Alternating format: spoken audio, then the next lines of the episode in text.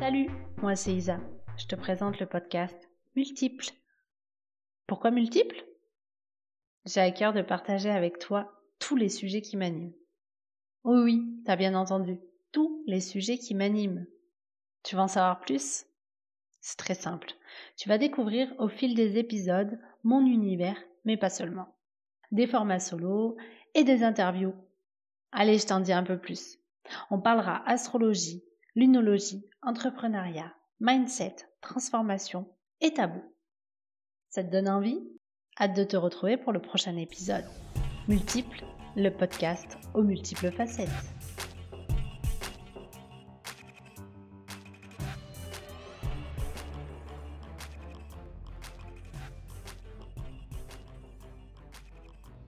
Visionnaire, alchimiste, original.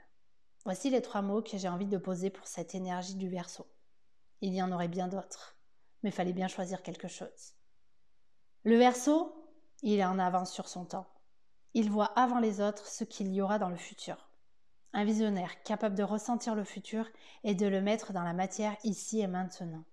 Il réinvente le monde, il le transforme.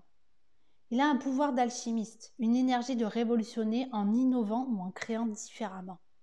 Il est original car il ne fait rien comme tout le monde. Il s'autorise à essayer même si ses idées paraissent loufoques aux yeux des autres. Il est capable de réinventer ses codes, croyances, philosophies, modèles. Bref, tout est possible. Alors certains diront qu'il est complètement fou. Et ça, c'est une des grandes forces du verso. C'est une énergie rapide et très connectée au cosmos. C'est un signe gouverné par la planète Uranus qui révolutionne tout ce qui n'est pas aligné avec notre essence. L'excentricité de cette énergie verso a toute sa place ici et maintenant pour faire bouger les consciences. Verso, le signe de transition entre terre et eau. Le Capricorne, très concret, est dans la matière avec la structure, la sagesse. Le Verseau, qui crée le futur, signe d'air et de connexion au cosmos, reçoit les messages pour permettre aux poissons de mettre ces concepts dans le corps, de les ressentir, de ramener la part émotionnelle dans ses idées. Viendra ensuite le bélier avec son feu pour concrétiser dans l'action. Ici, je te propose une lecture de la suite des signes astrologiques et de comment une intention peut être posée à une certaine saison et être en constante évolution pendant plusieurs saisons.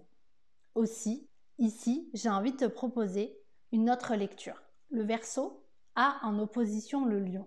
En astrologie, le tout, c'est trouver l'équilibre entre les différentes énergies qui nous composent. Pour aider le Verseau, on peut aller chercher certaines attributions du Lion. Et ici, j'avais envie de te dire, peut-être que tu pourrais utiliser le rayonnement du Lion pour faire vivre ces idées futuristes.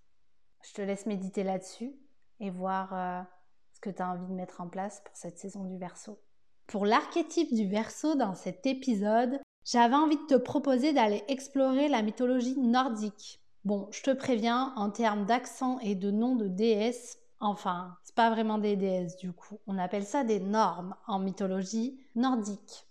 Donc, tu m'excuseras pour la prononciation. Et puis, si tu as envie de me faire un petit cours sur comment se prononce chaque nom, ben, je, t'en prie, je, prends. Dans cette mythologie nordique, j'avais envie de te parler de Skuld. Je ne sais pas comment ça se dit. C'est une des trois normes accompagnées de Urd et de Verdandi ou Verdande, ça dépend euh, dans les textes. Son nom signifie euh, ce qui est à venir. Skuld représente le futur, Urd le passé et Verdandi le présent. Elle réside euh, près du puits d'Urd, le puits du destin. Elle tire l'eau et en arrose euh, l'arbre Yggdrasil afin que ses branches ne pourrissent jamais. Alors on peut peut-être aller faire un lien avec ces idées toujours innovantes qu'a le verso pour permettre à l'humanité de ne pas pourrir.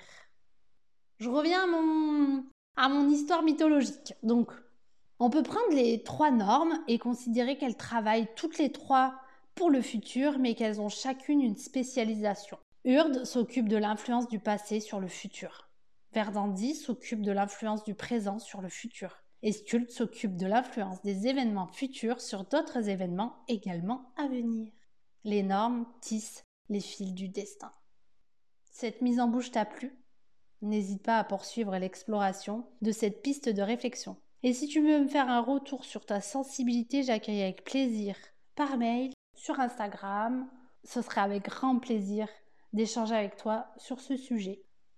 Et enfin, j'avais envie de te proposer aussi d'aller faire connaissance avec Imbolc et la roue celtique.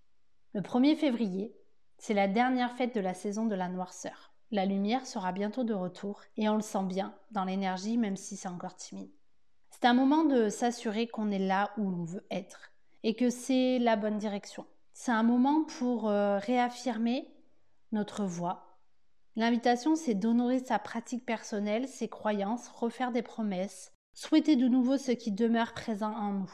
Un nouveau cycle commence, alors on se libère de ce qui n'a plus lieu d'être. C'est la fin de quelque chose et le début d'autre chose. Avec Imbolc, on peut faire appel à la déesse Brigitte pour euh, connecter à cette énergie. Elle représente les trois aspects de la femme, la jeune vierge, la mère, la crone. C'est une déesse euh, magique de protection, de fertilité. Elle accompagne euh, notre énergie pour protéger nos intentions, pour veiller sur nous. Elle nous soutiendra dans la libération émotionnelle et énergétique. Alors voilà, pour cette saison du verso, je t'ai fait des propositions pour aller connecter à cette énergie. Il y en a plein d'autres. Il y a aussi celle que tu peux créer toi-même du coup, parce que dans cette énergie verso, le but c'est de se réinventer.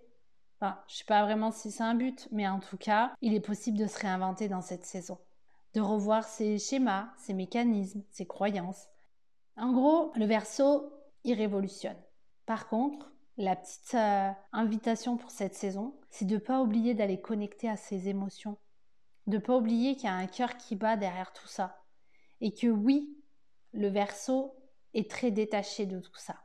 C'est un signe d'air, très connecté à autre chose. Alors de temps en temps, prends le temps de te ramener dans ton corps, de scanner tes émotions, de les ressentir, de les observer, de les accueillir, ou pas. Mais en tout cas, de prendre ce temps pour te connecter à ton cœur. Belle saison du verso. Et n'oublie pas, garde en toi cette sensation que tout est possible. Et voilà, l'épisode est terminé. On se retrouve sur les réseaux si tu souhaites échanger. Je te mets en barre de description tous les endroits où tu peux me retrouver. A très bientôt pour un prochain épisode.